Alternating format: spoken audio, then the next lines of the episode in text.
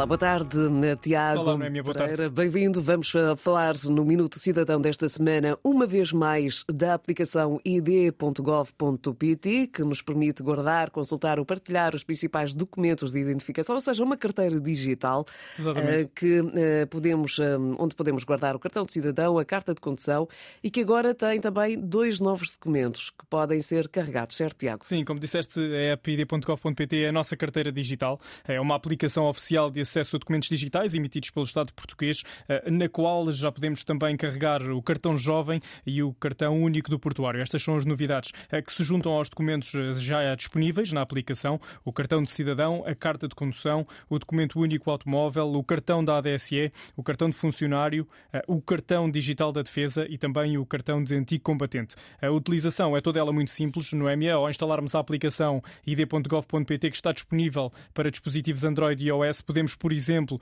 sair de casa e conduzir sem carteira, uma vez que neste caso específico os três documentos que precisamos podem ser apresentados através da aplicação, ou seja, a carta de condução, o cartão de cidadão e também o documento único automóvel. Imaginemos também que queremos comprar presencialmente um bilhete para o cinema ou até para um evento desportivo ou cultural, podemos apresentar o nosso cartão de cidadão através da app e, portanto, é esta portabilidade que acaba por fazer eh, com que o acesso aos documentos seja mais prático, mais útil e também mais rápido e que nos permite depois utilizá-los a qualquer hora e em qualquer lugar uh, e com a mesma validade legal dos documentos físicos. Tiago, estou a falar em utilização que é toda ela muito simples eh, e eu só uh, estava a pensar, é sim senhora, é porque eu pude comprová-lo. Eu ainda não tinha feito ou carregado a aplicação o id.gov.pt para o meu telemóvel até que há relativamente pouco tempo um, cheguei para o levantamento de um carro fora um, da minha residência, muito fora, muito longe, com um oceano pelo meio.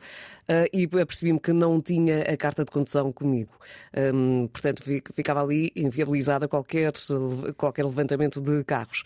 Mas, entretanto, Lembrei-me do Minuto Cidadão, carreguei a aplicação e tentei a minha sorte. É? Mas, mas, estava mesmo, já no desespero, já também não pensava bem.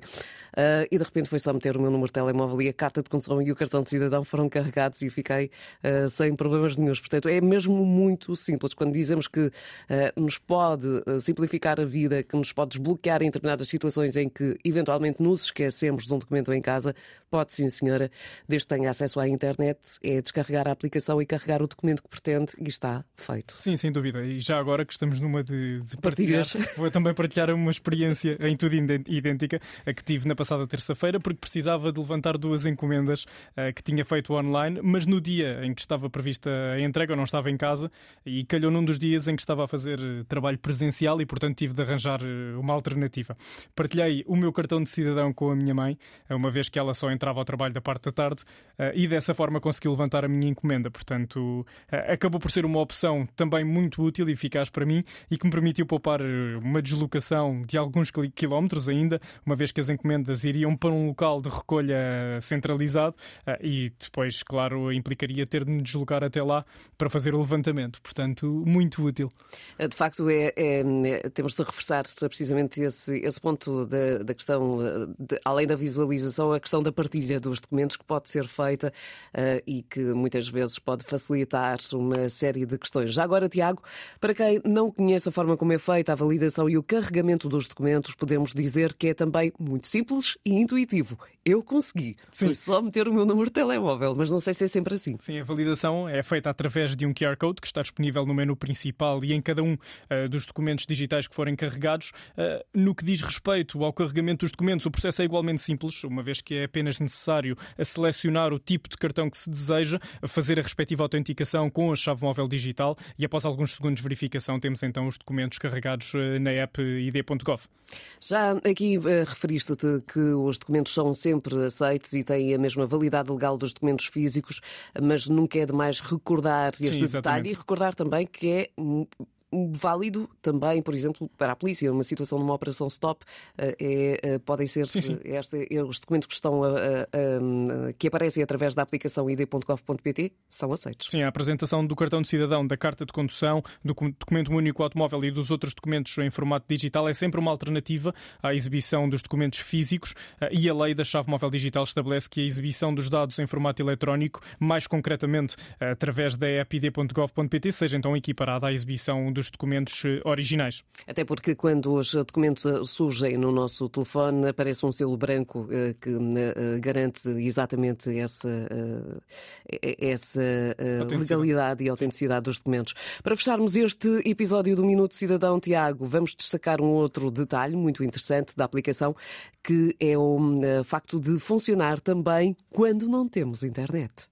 Sim, existe essa possibilidade. No entanto, para fazermos a atualização dos dados ou para que seja possível gerar documentos PDF, isto porque estamos a falar uh, de dados em tempo real, é necessário que exista acesso à internet. Outra questão importante a considerar uh, sobre a epid.gov é que a validade desta aplicação está circunscrita ao território nacional, uh, mas os documentos PDF que são gerados pela aplicação e certificados com uma assinatura qualificada permitem ao cidadão ou à cidadã comprovar no espaço europeu os dados que constam dos seus documentos de identificação. E por fim, Noémia salientaria o facto de os documentos PDF gerados pela app funcionarem também com uma certidão digital dos dados que constam dos documentos, eh, uma vez que são assinados pelo Estado português.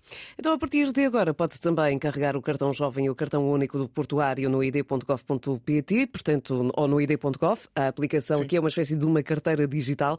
Eh, nós aqui eh, falámos sobre, sobre esta aplicação como se fosse, vamos dizer assim, a última Coca-Cola do deserto, mas é porque é mesmo muito uhum. funcional. Portanto, já os os, já os dois, eh, em situações muito distintas. Sim, é descarregar e comprovar. Porque Comprovamos o mesmo. Obrigada, Tiago, e até à Obrigado, próxima quinta-feira. Antena 1, mais perto de si.